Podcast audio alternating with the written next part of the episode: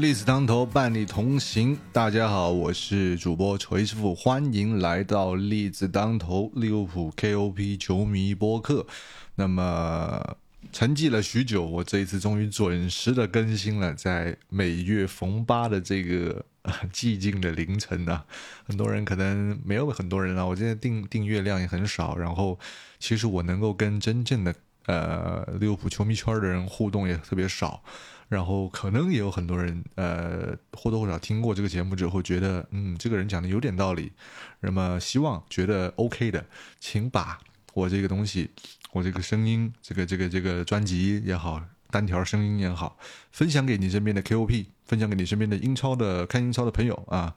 我是一个小透明，然后很喜欢利物浦，很喜欢利物浦，没有很疯狂，但是确实很喜欢，看了很多年。那么，想讲一下就是。本周啊，我们刚刚看完了一场打狼队的客场比赛。在此之前呢，呃，利物浦全队众将士是刚刚经历了一个可以说是惊险万分的这样的一个国际比赛日吧。为什么说惊险万分呢？因为往年的国际比赛日基本上都会有球员发生比较让人不舒服的伤病。那么，在进入这个国际比赛日之前呢，利物浦就已经有两名伤员了。一个是科纳特，科纳特是出现了跟腱不适，已经是在这个呃国际比赛日就退出了法国队。然后是还有一个就是阿诺德，阿诺德的话也是在上一轮踢纽卡的时候有一件不舒服，被戈麦斯就是提前换下。然后直接也就导致这一期的英格兰国家队也没有去报道啊，这两位就是我觉得算是因祸得福吧，我觉得，嗯。那么在纵观一下在过去的一周多的时间，那么利物浦有非常多的球员都是在国家队出现，呃，打了这种呃不错的比赛。首先你看加克波啦，加克波其实是连场的破门呐，两场的这种欧洲预选赛，他都有进球，包括回来。打狼队第一个球也是他的，哎，连场破门，这个就很不容易了，给加克波点赞啊。那么加克波目前在利物浦的，我觉得他是完完全全非常值得打一个首发的九号位的位置的。啊，我对于他的期望还有呃愿景吧，他好像只有就是向前冲刺的速度，并没有费尔米诺那么强。他的原地摆脱，还有转身拉球，还有背身持球的这个功夫啊，哎，一点都不比菲尔米诺差啊，至少不是过去两年的菲尔米诺。我个人认为非常非常优秀，非常非常优秀啊。那么除了加克波，包括努涅斯、迪亚斯，呃，都他们两位也都是在打了南美洲的预选赛啊。比较辛苦的是麦卡利斯特，打了两场，还有一场在玻利维亚呃高原踢球，呃。三千多米的这个高原上踢球，大家可以想象一下，这个你自己去到呃三千多米大概是什么位置啊？呃，云南的那个那个呃，哎，我也忘记那个地方叫什么，反正就去三千多米的 天天上面去去那个那个那个那个海拔线上面去跑一圈，你自己都喘的不行了。那么麦卡打了三天，去了玻利维亚三天，第四天回来利物浦飞回来还要打首发。他的表现差一点，我觉得情有可原吧。而且克洛普非常的，我觉得克洛普做了一件好事，就是没有去折磨小麦。他在半场的时候就已经把小麦换下来了，换上了迪亚斯去边路爆破啊，打狼队这一期。那么还有包括就是，呃，范戴克在国家队也有出场啦，呃呃，还有中场索博打了两场好球，呃。其中有一场好像是全场最佳吧。索博在，索博很年纪轻轻就是匈牙利的队长，这个就不用说了。很快，我觉得索博的匈牙利的球队这支球队正在渐渐渐渐的羽翼渐丰，围绕着索博打一个比较不错的一个一个一个一个一个战绩出来的话，大家可以期待匈牙利在欧洲杯的表现，有可能的进入决赛圈的。那么，呃，还有休赛期一个比较劲爆的新闻，就是远藤航所在的日本队啊，四比一掀翻了，就是掀翻了弗里克的德国队，直接导致弗里克下下课，直接甚至间接也不叫间接，直接导致德国队有可能想要邀请克洛普去去德国队执教啊。那么远藤航有一种就是说，呃，发全队发挥的稳定，差点让自己俱乐部的主教练都都都得去对面帮忙这样子。那么非常非常。可怕的一个战绩吧，我觉得能四比一掀翻现在的德国，德国足球真的是需要加把劲了啊！另外就是老生常谈的，就是酸嘛，对吧？我们看到日本队打德国队的这个十一人首发，基本上全部都是清一色的五大联赛球员，今时今日连韩国队都做不到的，我觉得日本足球太夸张了啊！我我个人现在。正在极力的寻找呃远藤航的这个这个赛版的第三客场第第三对第三客场的这个紫色的当季的这这一件球衣，我的个人非常非常希望能够拿到一支呃一件的，呃，相比于我觉得相比于米纳米诺的话，我个人更喜欢远藤航，不是说进攻或防守能力，而是我觉得他曾经是一支球队的灵魂。然后在职业的生涯的中后段吧，选择追寻自己内心的梦想，来到大俱乐部，很不容易。我想支持这件事情啊，这是我的一些想法。那么好，讲完这个国际比赛日的事情，就是讲回一下，就是本来预想的是科学养狼的第三季啊，就是。包括现在狼队的这个新的加里内加里奥尼尔这个球主教练，以前在南安普敦做教练的时候，也让利物浦吃了不少苦头的。他是一个非常典型的英格兰的这个英冠升降级的一个教练教头吧。他比较会捏合一支英超球队，如何去让他们的叫做整体化，呃，并没有很多人的显山露水啊。呃，那么今今年的这个狼队两大支出呢，当然是内维斯跟努涅斯这两笔啊，这两笔呃，看似是掏空了狼队的内，算是掏空了狼队的这个这个，呃，可以说是八号位的储备吧。呃，没有想到内托呃被解放了，内托被释放了这种边路核心的能力。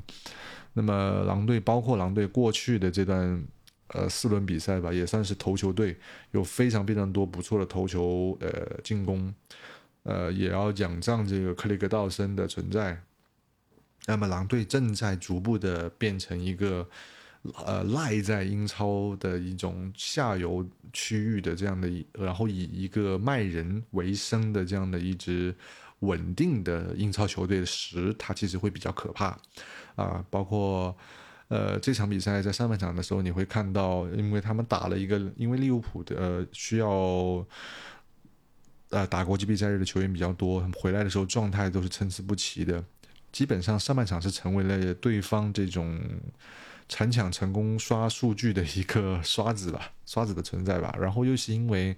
小麦打这个中路的呃持球后腰，非常喜欢打这种中中距离的呃中路渗透。呃，以至于边首先边路呃就比较就比较清闲了，呃，除了若塔和这个萨拉赫以外，加克波根加克波根的配合比较多一点，呃，所以会导致我觉得配合上面有一些失误，并且没有把这个攻击群的整体性调动出来，若塔也打得非常吃力，非常不舒服。那么也只有加克波的满场在前中前场的满场飞去辅助，呃，小麦拿球和做传递，再做。呃，二次传导，再把球打到前面去。除此以外的话，上半场没有什么让你觉得呃有优势的地方。那么早早的就奠定了 一球落后的这个所谓的 buff 吧。呃，上半场打完之后，其实我也是 菊花一紧吧。我觉得哇，这个本来觉得。有没有可能全身而退啊？就讲一个数据，就是克洛普执教时期啊，这个在国际比赛日回来的早场比赛，利物浦被安排了十二场，这十二场里面有六场都是客场啊，这非常非常非常的过分。就是在英国时间中午十二点半就开踢了，还得是在这个这个这个客场，你可想而知，我作为球员的话，我基本上呃比赛日的早上就要坐大巴或者是坐火车去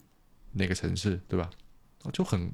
就很无语啊！就是我国际比赛日刚刚舟车劳顿回来，我的训练中心一天到两天，我又要坐个长途车去到下一个地方踢球，当然不舒服，对吧？那么很多球员都会存在一些的状态的低迷，但是小麦 OK，上半场被换下去之后，嗯，那我们就不不说小麦的问题了，我们说一个非常过分的人，就是乔伊戈麦斯。乔伊戈麦斯真的是。利物浦的右后卫啊，我我已经无力吐槽了。就首先，我们从这个战术打法上，乔伊戈麦斯也在打内收型边后卫的这样的一个安排啊，他也在复刻和效仿呃阿诺德的行为。那么这个我相信不是个人行为，不是个人有偏执，而是呃教练组制服组有意为之，需要让球队整体意识到我们有一个内收型的边后卫，需要仰仗他的长传，需要呃。必要的时刻多一个在第二道、第第三道防线的这个防守人的加入，但是事实是，乔伊戈麦斯他根本不是那块料，好吧？乔伊戈麦斯今天也被人打成了二号公路。呃，第一个丢球跟他虽然关系不是特别大，但是后面有一个，呃，我觉得是被内托晃，直接晃到怀疑人生吧，呃。被拉出了一到两个身位之后，直接被超车的这种行为，我觉得是不可以被，我觉得不可以被原谅喽。我我个人觉得不可以被原谅，因为确实太过分了一点啊！打一个首发的右后卫可以打成这个样子。相相对比的，你就是看范戴克，呃，停赛，科纳特受伤，马蒂普带谁？马蒂普带宽萨打了首发，而宽萨，如果说我们这场比赛。不去看进攻端的数据，只看防守端，谁可以拿到最佳防守球员？宽萨，宽萨赢了多少空中对抗？赢了多少？呃，就是在主节上面有多少的成功？包括传球成功率是全场最高。宽萨，呃，在看球的时候，张路张指导在说，给这个给宽萨有一个有一个 tag 叫奇货可居，这个人打出来，要么就是一张巨额彩票。要么就是利物浦自己可以培养的一个类似于阿诺德这样的一个人啊，永远就扎根在这个球队的人，这就是宝藏男孩啊！宽萨，我我在呃在季前赛的时候看过他打，呃忘记是打就是打菲菲尔特那场吧，好像是打菲尔特那场大漏勺啊！我当时还在害怕说不会吧，这就是我们的第四中卫吗？结果现在啪啪打脸，我没有想到宽萨打的这么好。啊，当然也有可能是一场论啦。呃，希望宽萨在未来能够在无论是联赛还是一些杯赛上有更多的出场机会。我比较欣赏他打首发，呃，打替补的那场没看到什么东西，这场首发打得不错。但是下一轮范戴克会回归，呃，也许首发的机会暂时不会旁落在宽萨身上啊。我们可以继续持续观望宽萨的最好的表现。那么说了利物浦几个球员之后，我突然想起来啊，这个这个这个，其实狼队有一个人让我印象非常深刻的就是贝勒加德。贝勒加德这个人，我是第一次听说这个人啊。但是昨天在呃狼队的跟狼队的比赛中，贝勒加德给到我的印象非常非常的深刻。他是有短途爆发能力非常强的一个，我觉得是伪九号的球员。这样的球员其实。呃，我在英超蛮少看到的，就是除除了我觉得就是他除了这个短途爆发以外，他还有一定的带球、持球、突破能力。这种在中路这么打的球员还是比较少的啊，还是比较少的。那么接下来其他球队遇到贝勒加德的话，我比较想看看贝勒加德会不会有一些，就是我个人来说，我觉得贝勒加德的未来的这个高度啊，他还能在。就是不止于狼队了，他可以去到一个更高的平台，可以打出更好的比赛。呃，这是我对于狼队贝勒加德的一点小看法。那么除了狼队以外呢，我们球队昨天还必须得称赞的就是萨拉赫的表现了。对，昨天三个进球都跟萨拉赫有非常大的关系啊。这个第一个加克伯的进球，萨拉赫的助攻；第二个呃罗伯逊的前插，两百场。代表利物浦比赛的一个里程碑，还有个进球，非常的不错。又是作为队长出战的这样的一场比赛，能够有进球，能够四强逆转胜，对于罗伯逊的这个这个啊叫做心里的这个极大的鼓舞吧。我觉得是老大老二都不在，罗伯逊做了做了这个这个这个叫做罗伯逊做了队长啊，又能带来一场逆转胜利，真的是非常开心。然后第三个就是在补时阶段的时候，艾利奥特的一脚远射，那么确实是击中了对方球员，现在是数据上是被安排为一个呃乌龙球，没有算在这个这个这个艾利奥特身上。但是发动这次进攻的啊是呃是属于萨拉赫的一次前呃积极的这种反击机会，然后带到对方十呃十六码区的时候呢，传递给了埃利奥特，呃非常非常开心的一场比赛了。那么埃利奥特也总算是找到了自己在目前这支利物浦的一个我觉得是比较不错的一个表现区域吧。呃，他可能不太那么适合打首发，呃，但是却出现了一点点的问题，就是呢，我觉得利物浦现在曾经我们在呃转会窗的时候会期待说我们来个后腰吧，来个后腰吧。其实现在来了远藤航之后也没有打首发，对不对？利物浦现在我觉得打出了一种我们以前没有想象过的一个场景，叫做三个八号。利物浦现在打的就是一套三个八号打中场的这个这个这样的一套班底。